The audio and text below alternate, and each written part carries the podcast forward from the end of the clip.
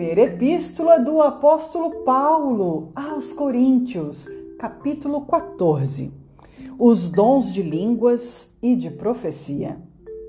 Segui o amor e procurai com zelo os dons espirituais, mas principalmente o de profetizar, porque o que fala em língua desconhecida não fala aos homens, senão a Deus, porque ninguém o entende e nem o Espírito fala mistérios. Mas o que profetiza fala aos homens para edificação, exortação e consolação. O que fala em língua desconhecida edifica-se a si mesmo.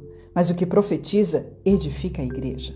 E eu quero que todos vós falais em língua, mas muito mais que profetizeis, porque o que profetiza é maior do que o que fala em línguas, a não ser que também interprete para que a igreja receba edificação.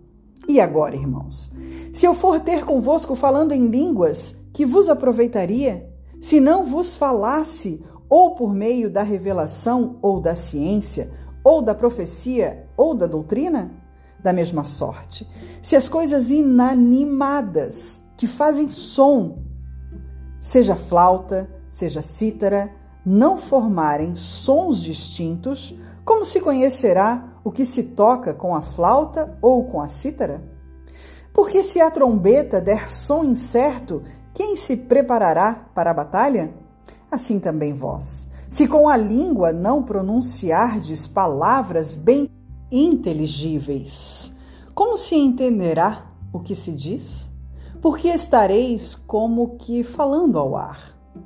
Há, por exemplo, tantas espécies de vozes no mundo e nenhuma delas é sem significação. Mas, se eu ignorar o sentido da voz, serei bárbaro para aquele quem falo, e o que fala será bárbaro para mim. Assim também vós, como desejais dons espirituais, procurai abundar neles, para edificação da igreja. Por isso, o que fala em língua desconhecida, ore para que a possa interpretar porque se eu orar em língua desconhecida, o meu espírito ora bem, mas o meu entendimento fica sem fruto. Que farei, pois?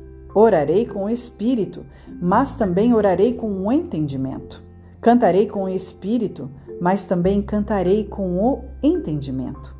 De outra maneira, se tu bem disseres com o espírito, como dirá o que ocupa o lugar de indouto? O Amém sobre a tua ação de graças, visto que não sabe o que dizes, porque realmente tu dás bem as graças, mas o outro não é edificado. Dou graças ao meu Deus, porque falo mais línguas do que vós todos. Todavia, eu antes quero falar na igreja cinco palavras da minha própria inteligência, para que possa também instruir os outros do que dez mil palavras em língua desconhecida. Irmãos, não sejais meninos no entendimento, mas sede meninos na malícia e adultos no entendimento. Está escrito na lei: por gente de outras línguas e por outros lábios falarei a este povo, e ainda assim me não ouvirão, diz o Senhor. De sorte que as línguas são um sinal não para os fiéis, mas para os infiéis. E a profecia não é sinal para os infiéis, mas para os fiéis. Se, pois, toda a igreja se congregar num lugar e todos falarem em línguas e entrarem em doutos ou infiéis, não dirão porventura que estáis loucos? Mas se todos profetizarem e algum indouto ou infiel entrar, de todos é convencido, de todos é julgado.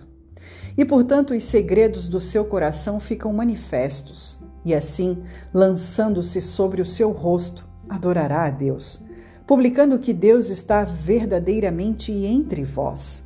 Que fareis, pois, irmãos?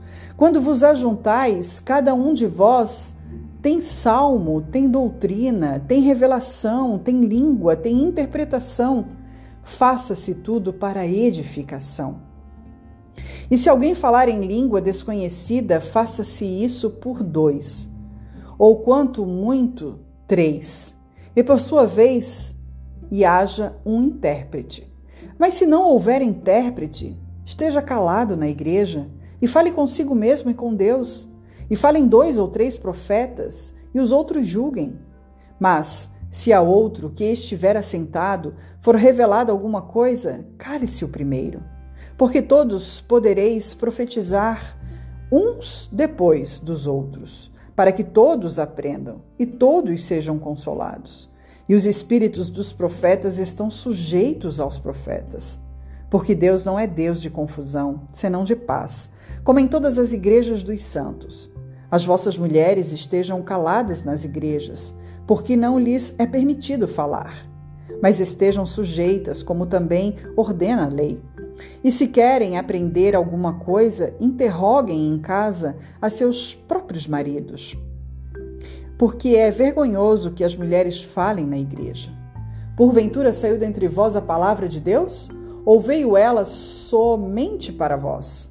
Se alguém cuida ser profeta ou espiritual, reconheça que as coisas que vos escrevo são mandamentos do Senhor. Mas, se alguém ignora isto, que ignore. Portanto, irmãos, procurai, com zelo, profetizar, e não proibais falar línguas, mas faça-se tudo decentemente e com ordem.